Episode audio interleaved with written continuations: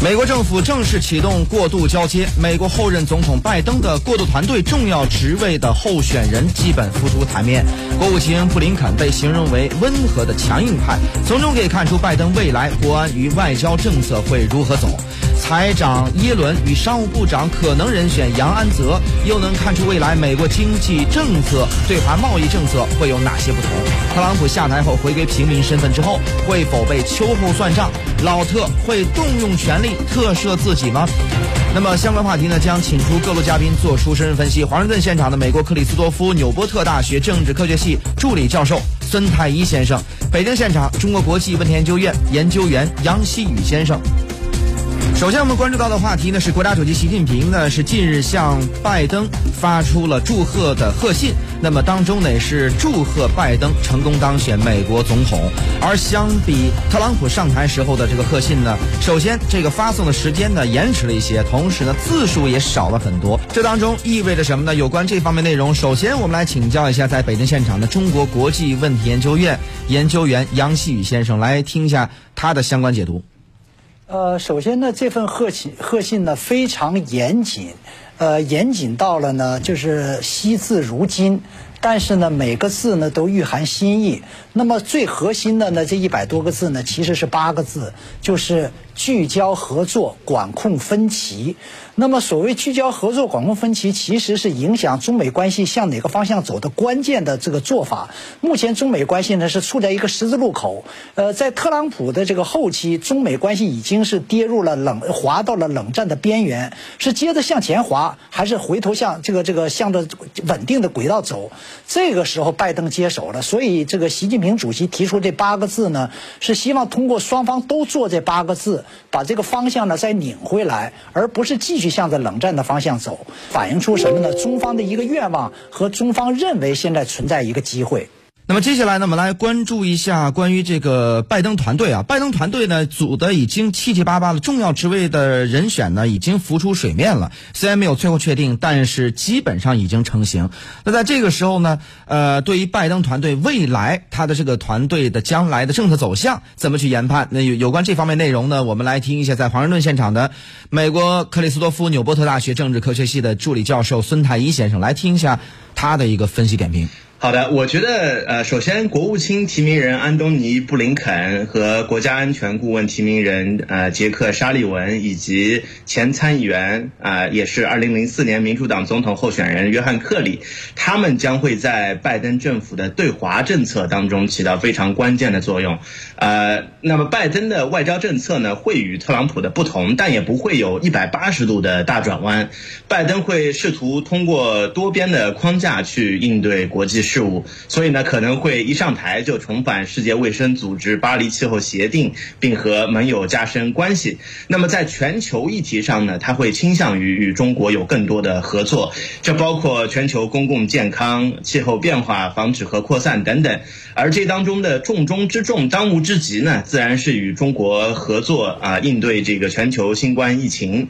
拜登的过渡政府报告当中已经提到了，希望尽快重建美国疾病预防控制。中心在北京的办事处，让美国呢能够更为迅速的了解中国的动向。但是在一些针呃直接针对中美的议题上，拜登政府可能会沿袭特朗普政府的强硬，甚至包含呃特朗普并不在意的方面，比如人权。啊，拜登在选前接受新闻六十分钟采访的时候呢，被问及谁是美国最大的敌人，啊，他的答案和特朗普的不一样。特朗普说是中国，而拜登给出的答案呢是俄罗斯。但他同时提到到呢，中国是最大的竞争对手。啊，竞争对手和敌人显然有很大的区别。啊，和你下棋的是竞争对手，抓起棋子往你头上砸的呢是敌人。啊，但与此同时呢，拜登对中国的关注度显然是要高于对俄罗斯的。比如说他。在今年《外交事务》杂志三四月刊上面发表了一篇对自己的外交政策的阐述的文章，当中提及中国呢有十三次，而俄罗斯呢只被提及了六次。在文章当中呢，他表示中国国是美国特别的挑战。那他觉得呢，挑战主要源于中国对全球的影响力、中国本身的政治制度以及在科技上的大量的投资和长远的规划。所以拜登他不会轻易的结束贸易战，而是会想以削减贸易壁垒作为筹码，在降低关税的同时呢，从北京获得额外的收获。好，我们看到这个拜登的团队呢，和特朗普团队显然是不太一样。特朗普团队显示出一种咄咄逼人的态势，但是拜登团队呢，呃，这个看似好像比较温和，但是呢，有媒体就称呼拜登的团队当中，尤其当中有一些人呢，像布林肯啊，对华虽然很温和，但是被称为是温和的强硬派，骨子里边对华非常强硬。那么，怎么去看待未来拜登团队他的这些人对华是一个怎样的一个政策走向，一个什么态度？他和特朗普团队有哪些区别呢？有关。这方面内容呢，我们来听一下在北京现场的中国国际问题研究院研究员杨希宇先生的分析。呃，本质都是一样的，我认为就是这个强硬，这个本质是一样的，但是强硬的做法不一样。特朗普对华政策的这个强硬，最大的这个做法特点就是单边主义。呃，比如说贸易战，现在特朗普是单一对一在跟中国打，当然他也在一对一同这个欧盟、日本、墨西哥、加拿大打过。呃呃，也也欧盟、日本正在打。呃，但是呢，对从特朗从拜登而言呢，应该讲呢，拜登将利用多边主义。呃，多边主义严格讲呢，最早二战以后，应该美国是使。推动者，而且是倡导者。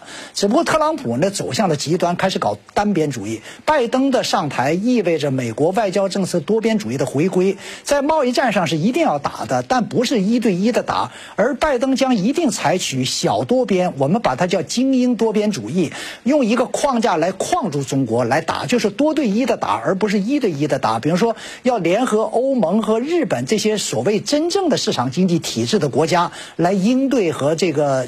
呃，框住这个非经济体，所谓非经济体制的中国和中国市场，这个呢才是呃做法的不一样。但是打贸易战这个是一定要有的。实际上，奥巴马政府时期就是中美贸易战、贸易摩擦就是一一直在升温。